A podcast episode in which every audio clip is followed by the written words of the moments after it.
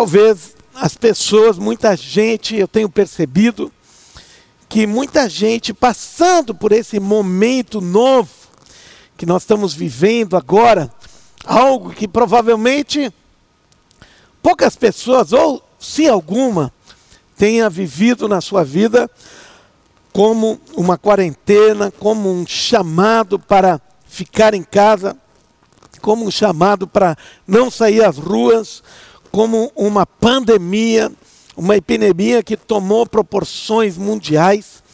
Isso provavelmente pouquíssimas pessoas que estão vivendo hoje, elas passaram por isso. Mas muitas coisas aconteceram na história sobre coisas assim. Nós tivemos até hoje as estatísticas é que esse vírus, coronavírus, ele tenha causado a morte Covid-19 de 13.900 pessoas no mundo. Mas vejam, a peste negra que aconteceu lá no finalzinho da Idade Média, 1300 e tanto, é, por pouco tempo, por, por 20 anos, ela, a peste negra, que foi assim denominada, era uma peste causada né, muito terrível, foi uma epidemia que aconteceu na Europa e por problemas de higiene e saneamento na Europa. Então, os ratos tomaram conta e acabaram gerando um grande problema na cidade, uma grande peste através das pulgas desses animais que estavam contaminados. Para que se tenha uma ideia, a proporção das mortes naquela época e hoje, um terço de toda a Europa naquela época, em 20 anos, morreu. Mais de 50 milhões de pessoas morreram naquela época. Ou seja, foi algo, uma dimensão grandíssima, foi algo muito intenso, a peste negra, ou peste bubônica, também como foi chamada, foi algo terrível que aconteceu na história e que, que dizimou um terço de toda a Europa. Naquela época não tinham médicos, naquela época não tinham remédios, na época não tinham vacinas, na época não tinham tecnologia, na época não tinham UTIs, na época não tinham tudo que nós temos hoje. Ou seja, se nós compararmos o que estamos passando hoje com aquilo que eles passaram na época, podemos dizer que, que realmente nós estamos vivendo mas uma situação difícil, mas realmente não, não, não estamos vivendo aquilo que no passado, nem perto, muitos viveram. A gripe espanhola, que foi no início do século XX, espanhola porque surgiu na Espanha, era um vírus da influenza, da gripe, muito parecido com esse que nós estamos dizimou na época 20 milhões de pessoas. 20 milhões de pessoas, em torno de um ano e meio, foram mortos no início, no início dos anos 1900. O tifo foi outra doença que acometeu muita gente, eh, foi no início foi na guerra, na Primeira Guerra Mundial que aconteceu e pelo tifo morreram 3 milhões de pessoas. E febre amarela, agora já nos anos 60, morreram 30 mil pessoas só no país. Bem, temos várias histórias de epidemias que aconteceram no mundo. Nós não estamos vivendo os piores momentos da história. Então, eu já quero te dizer que o mundo já viveu isso, nós já vivemos isso, as epidemias vêm e vão. Um segredo para eliminar essas epidemias são as vacinas. Logo, logo vamos ter uma vacina para o coronavírus também. Enquanto isso, temos que nos cuidar. No início desse ano, ou melhor, no final do ano passado, eu liberei uma palavra. Agora percebam, escutem a palavra que eu liberei, algumas pessoas leram, mas passou um tempo e se esqueceram. Mas escute bem, a palavra que foi liberada, que foi escrita no início desse ano, final do ano passado, quais seriam as características dessa década de 2020 que iniciaria nesse ano de 2020? A década de 2020 será uma década de coisas muito intensas. Daí saiu esse nome do ano da intensidade. Tudo será intenso. Será um tempo de coisas grandes.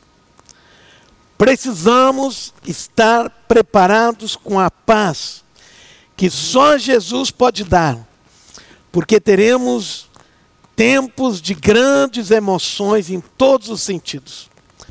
Meu intuito quando escrevi isso foi alertar de que nós teríamos que estar preparados para um ano onde coisas intensas, fortes aconteceriam. Coisas intensas e fortes, tanto boas, como também coisas turbulentas, coisas que também não seriam tão boas. A tal ponto que eu continuei escrevendo e disse assim: emocionalmente, precisamos estar preparados para coisas grandes. Emocionalmente preparado para grandes avanços e conquistas mas também emocionalmente preparados para grandes turbulências. Ou seja, o que está escrito aqui parece exatamente o que estamos vivendo. Um tempo de coisas intensas, muito forte, decisões que têm que ser tomadas do dia para a noite, coisas que nós não vivemos, coisas que nós não experimentamos, coisas que nós não passamos, coisas que nós não vimos ainda na nossa vida coisas que estão mexendo emocionalmente com as pessoas. Talvez tu que está me escutando aí está, quem sabe, bastante tumultuado na tua alma, nas tuas emoções, quem sabe, bastante apavorado por uma coisa nova que está acontecendo na tua vida, talvez uma coisa nova que tu está experimentando, percebendo isso que nós estamos vivendo. Talvez esse distanciamento das pessoas, esse isolamento social, possa estar te causando um pouco de pânico, um pouco de desespero, um pouco de depressão. Mas eu quero dizer que tu está sintonizado no lugar certo. Agora, porque hoje Deus vai te visitar aí onde tu estás e vai dar uma palavra para a tua vida. Mas o que eu tinha dito e tinha escrito que nós precisamos estar preparados com a paz essa palavra paz, a, a paz que só Jesus pode dar, é a paz que na linguagem hebraica se chama shalom. E shalom, traduzindo integralmente, literalmente, significa inteiro, completo, pleno, que, que não está faltando nada. Ou seja, quando alguma. Eles queriam se referir a uma pedra que não estava rachada, cortada, lascada. Eles diziam que a pedra ela tinha a característica de shalom, era uma pedra que estava inteira. Então, quando nós escrevemos aqui que nós precisamos esse ano estarmos preparados com o shalom de Deus, com a paz de Deus, eu estava dizendo, nós precisamos estar inteiros, completos. Deus quer gerar shalom no teu coração, não é desespero, não é faltando alguma coisa, não é faltando saúde, não é faltando tranquilidade, não é faltando paz, não é faltando nada. Deus quer que tu esteja completo, como Ele te criou, uma pessoa inteira, completa. Mas essa palavra, ela tem uma característica muito peculiar, eu gostaria de relembrar alguns em função justamente disso que Deus havia me falado, que as pessoas teriam que estar preparados com o shalom, e eu quero relembrar, porque no início deste ano ministrei exatamente uma palavra sobre isso para ensinar e preparar já para que a gente estivesse pronto com o shalom de Deus. E eu falei que essa palavra shalom é uma palavra que ela é formada por quatro letras no hebraico. Quatro pictogramas, cada pictograma tem uma representação. E fazendo a soma e, e entendendo o contexto desses pictogramas, nós entendemos quando Deus criou essa palavra, o que ela significa. Vamos ver. Então a primeira letra é a imagem de um dente, é o pictograma de um dente, semelhante à nossa letra W, que é a letra Shin, mas que ela significa o dente que destrói. Então, a primeira coisa é destruição. Dentro da palavra Shalom está essa palavra, destruir. A segunda letra parece um cajado de pastor. É a letra Lamet. E ela significa autoridade. Então, a segunda letra é a letra que é um cajado de um pastor, a letra Lamet, que significa Lamet, que significa autoridade. Então nós temos já duas coisas: um dente que destrói e um cajado de autoridade. A terceira letra é a letra que parece uma unha, mas que ela é uma letra de conexão, é uma letra que liga, que anexa. E anexa a quarta letra. E a quarta letra é a imagem de ondas, é a imagem de água, de ondas.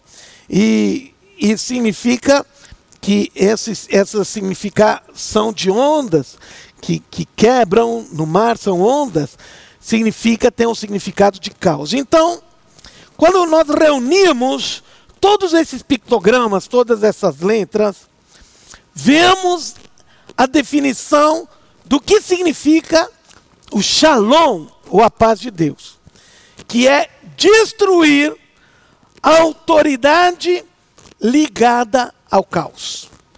Vamos lá de novo. Significa, shalom significa destruir a autoridade, a força, destruir tudo aquilo, toda, toda a autoridade que está ligado ao caos.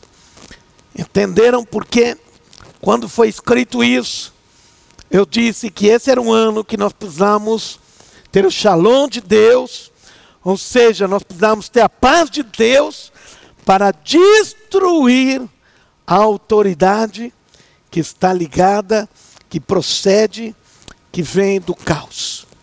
Então eu quero ministrar shalom sobre tua vida.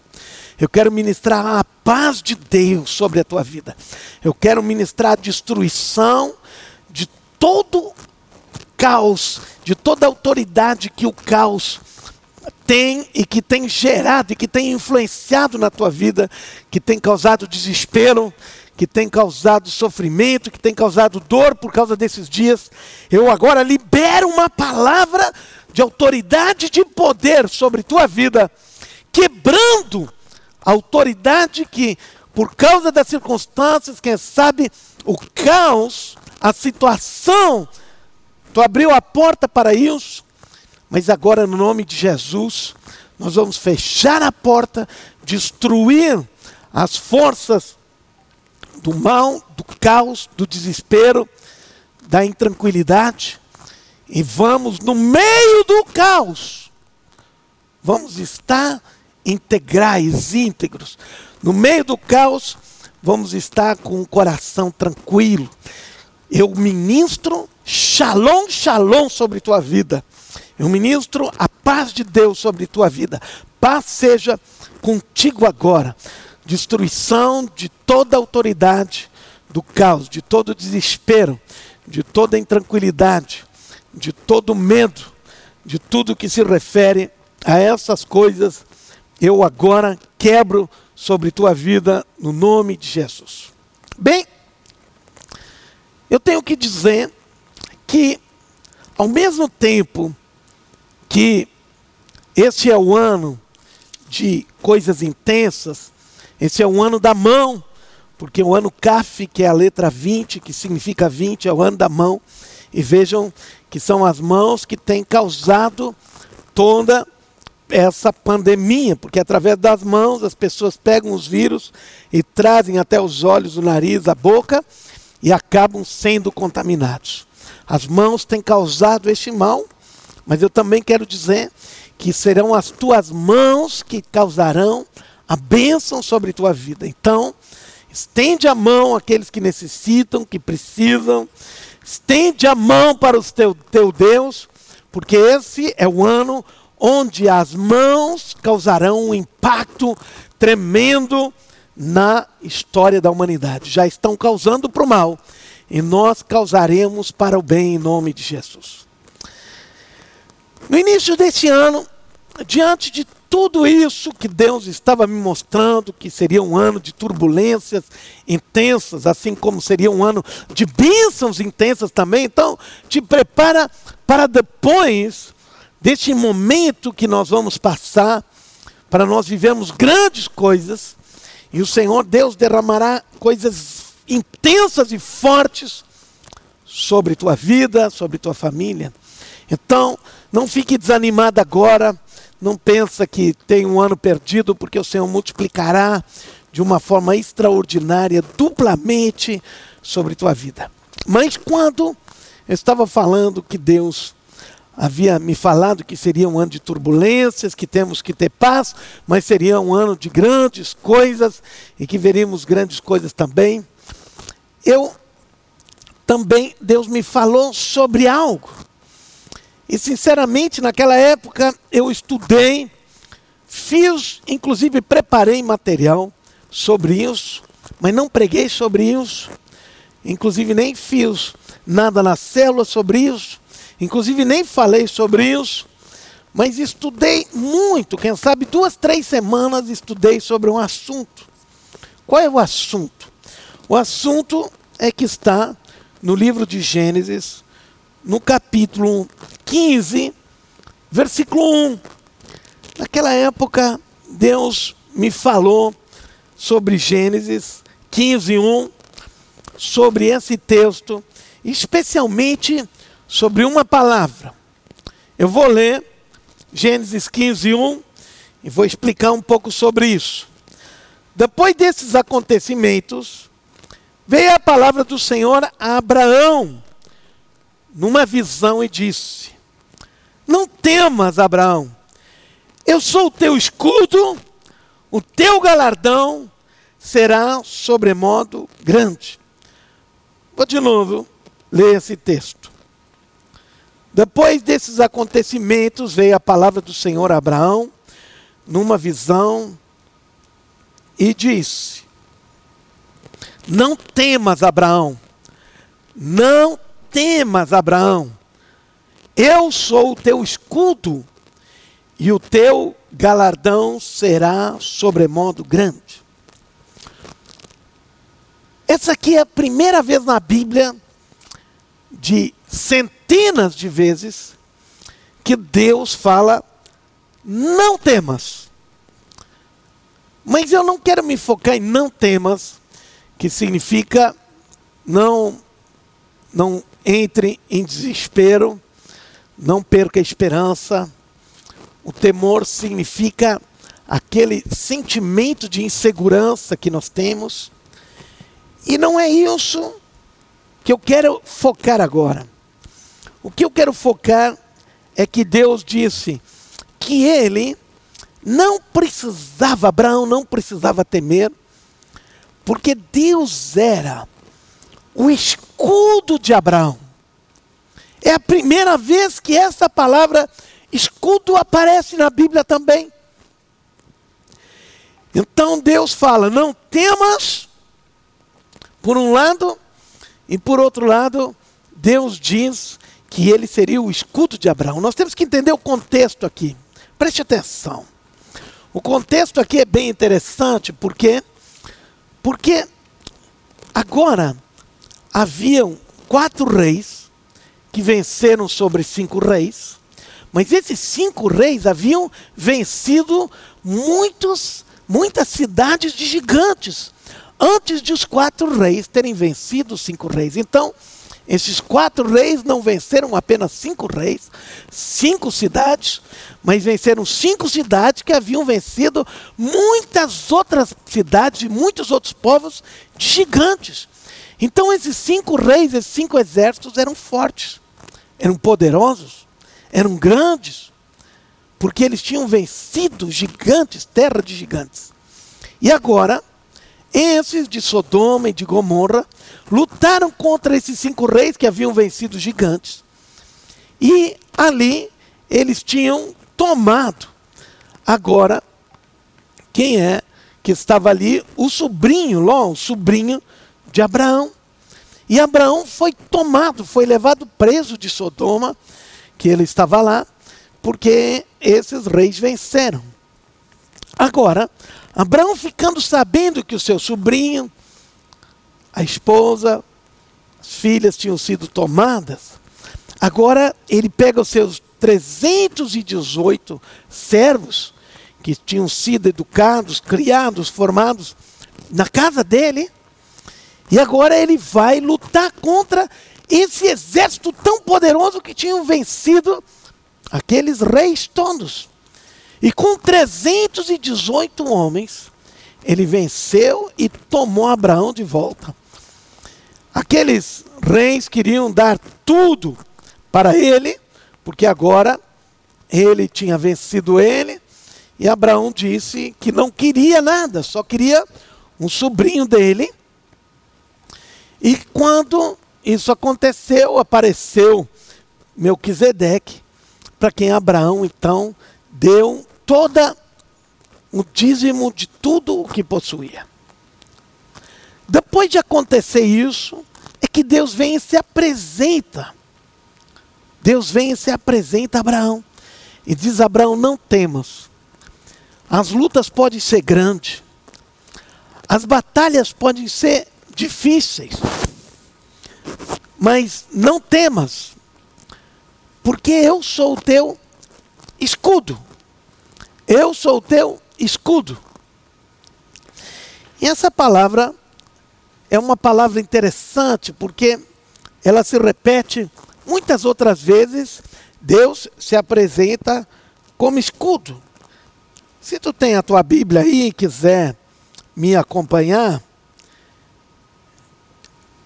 lá no livro de Salmos, eu vou mostrar só no livro de Salmos quantas vezes Deus se apresenta como o Deus que se apresenta como escudo. Vejam. Salmo 3,3. Se tu tem tua Bíblia em casa, pode abrir. Porém, tu, Senhor, és o meu escudo, és a minha glória e o que exaltas a minha cabeça. Depois, no Salmo 7, versículo 10. Deus é o meu escudo, ele salva os retos de coração. Depois, Salmo 8, versículo 2. Salmo 8, 2. O Senhor é minha rocha, a minha cidadela, o meu libertador, o meu Deus, meu rochedo, em quem me refugio, o meu escudo e a força da minha salvação e o meu baluarte.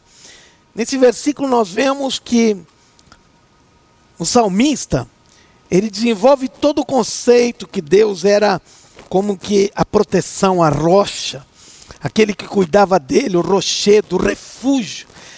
Ele diz que Deus era o baluarte. Baluarte significa um lugar especial de proteção, como era que tinha nos antigos fortes e que eram como que partes pontiagudas onde as pessoas podiam se proteger.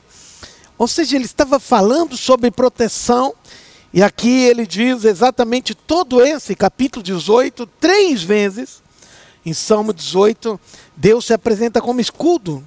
Em 18, 30 diz: O caminho de Deus é perfeito, a palavra do Senhor é provada.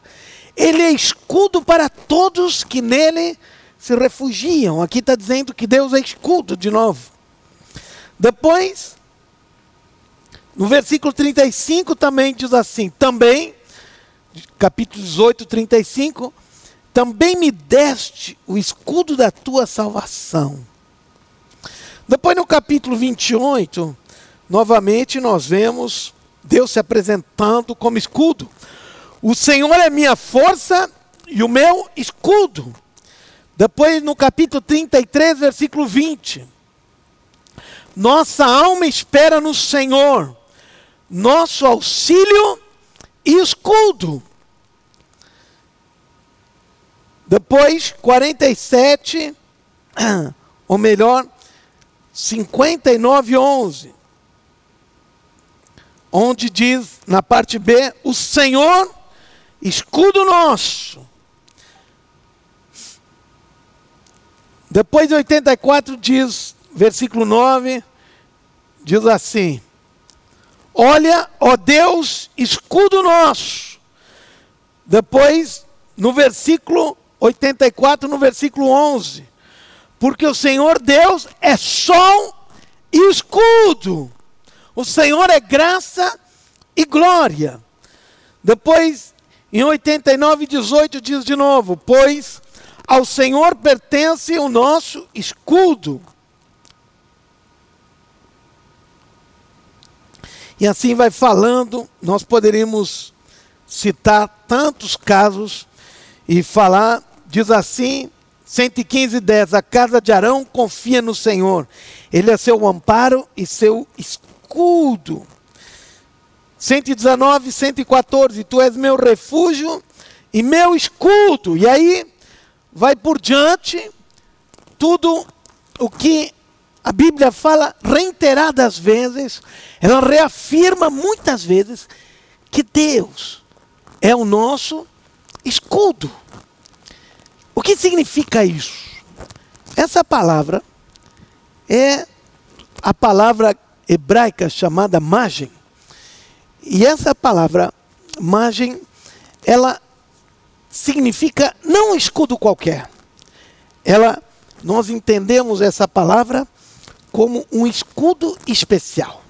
A primeira coisa que vem na nossa mente quando nós pensamos sobre escudo, nós pensamos que escudo como algo grande, como um escudo que protege quase todo o corpo, um escudo que, que vem de cima a baixo, ou seja, quando a gente lê Deus é o meu escudo, Deus é nosso escudo, talvez venha na nossa mente a ideia de que Ele está em nossa frente, escudo, e que vem o mal e, e Ele nos protege. E essa é a primeira mentalidade, como uh, uh, tem nos exércitos, que vocês estão vendo aqui, que usavam grandes escudos. Mas essa palavra que está falando aí, não está falando sobre esse tipo de escudo. Não está falando sobre escudos grandes, escudos onde nós podemos se esconder praticamente atrás deles. Essa palavra, ela significa um outro tipo de escudo.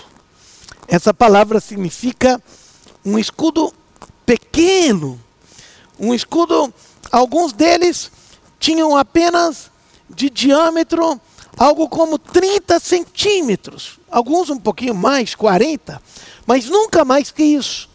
Ou seja, eram escudos pequenos, normalmente arredondados, que as pessoas colocavam, que os guerreiros colocavam ou seguravam numa, numa abóbada que saía no meio do escudo, que vocês devem estar vendo aí nas fotos, e segurava ali ou segurava por detrás e pela mão esquerda, a mão esquerda que segurava este escudo para as pessoas que eram destras, e pela mão com a mão direita, a pessoa segurava a arma, segurava a espada. Na mão esquerda, o pequeno escudo, e na mão direita, segurava a espada. Essa é a palavra que todas as vezes que nós lemos aqui está se referindo se referindo a um pequeno escudo. Está se referindo a um escudo que tem característica diferente daquela ideia de um escudo grande. Então, eu agora quero mostrar, e por que eu quero mostrar, e por que eu estou falando hoje que Deus é nosso escudo? Porque Deus ele se referencia, ele fala todas as vezes quando Davi, ou quando alguém era atacado, mas Davi é que se referencia mais, como Deus sendo o escudo dele, mas nós vemos que Deus se apresentou para Abraão como sendo o escudo de Abraão. Então, o que significa isso para nós? Escudo normalmente nos vem como uma proteção. Escudo normalmente nos apresenta como algo que nós nos protegemos atrás daquele escudo.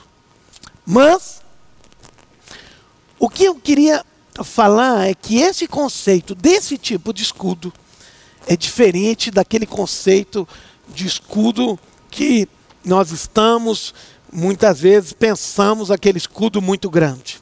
O escudo pequeno não era o escudo para se esconder atrás dele. O escudo pequeno, o escudo grande sim, se escondia atrás dele quando os inimigos atacavam.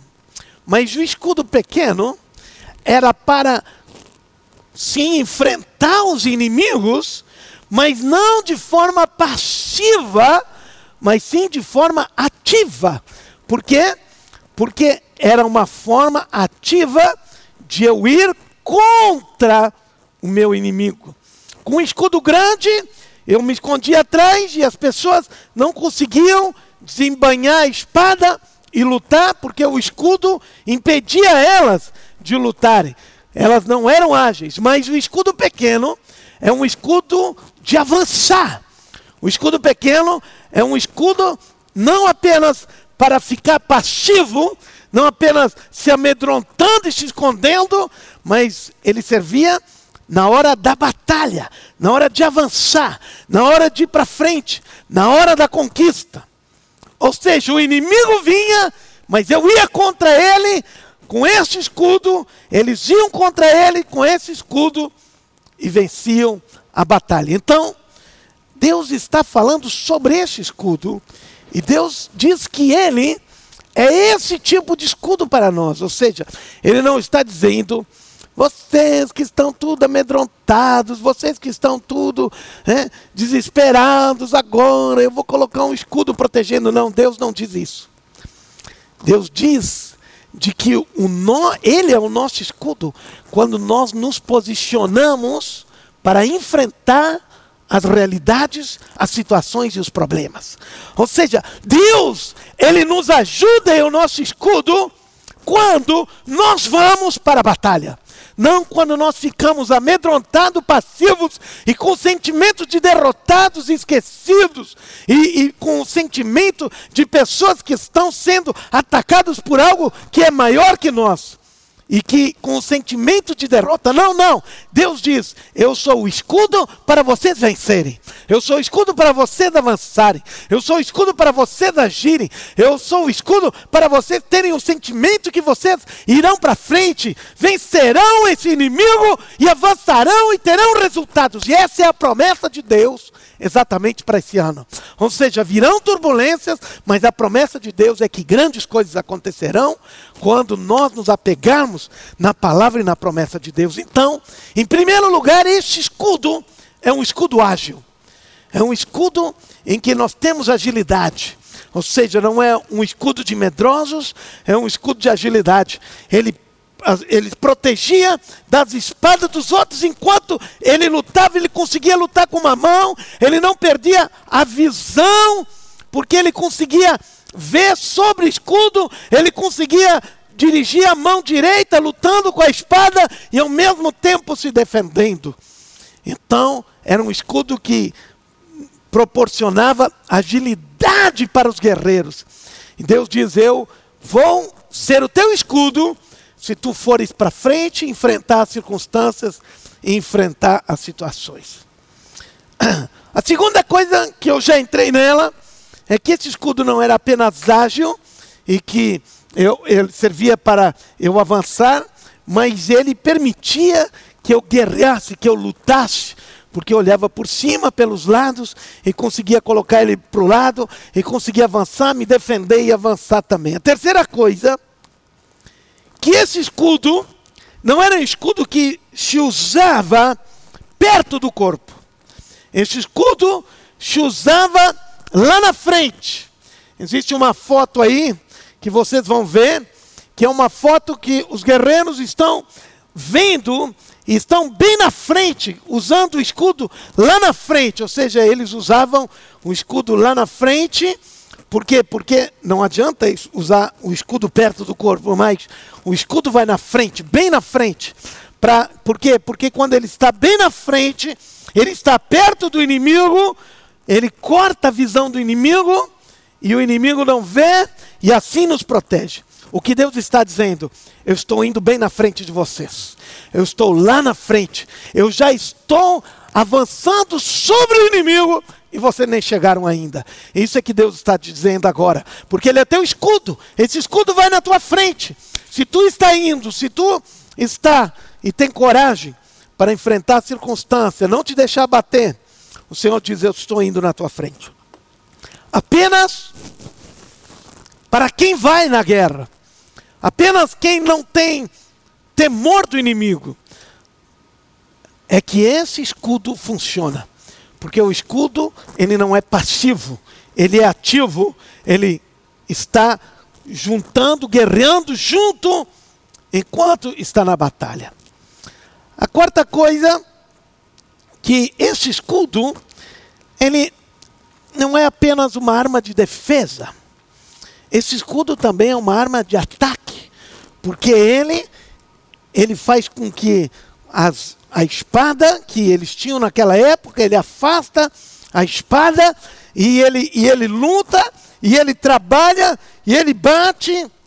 Ou seja, ele não é uma arma apenas de defesa, mas também ele é uma arma de ataque. Ou seja, Deus está dizendo de que ele é o nosso escudo. Deus está dizendo para ti, para esse tempo, para hoje, que ele é o teu escudo para esse tempo, para essa hora e que ele está na frente. Não temas, porque eu sou o teu escudo. Eu já fui na frente. Eu já estou na frente. Continua batalhando que eu estou indo. Eu já cheguei antes de ti contra os teus inimigos. Então, fica firme, fica seguro que eu estou indo.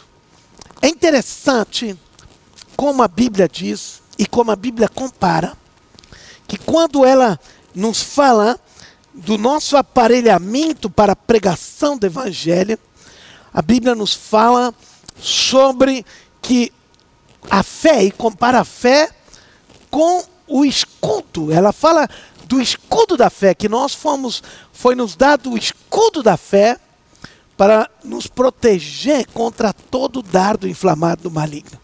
O que está dizendo aqui que a fé, muitas vezes nós pensamos, mas a fé não é uma coisa ativa, não é uma arma de ataque, não é uma arma de defesa, exatamente.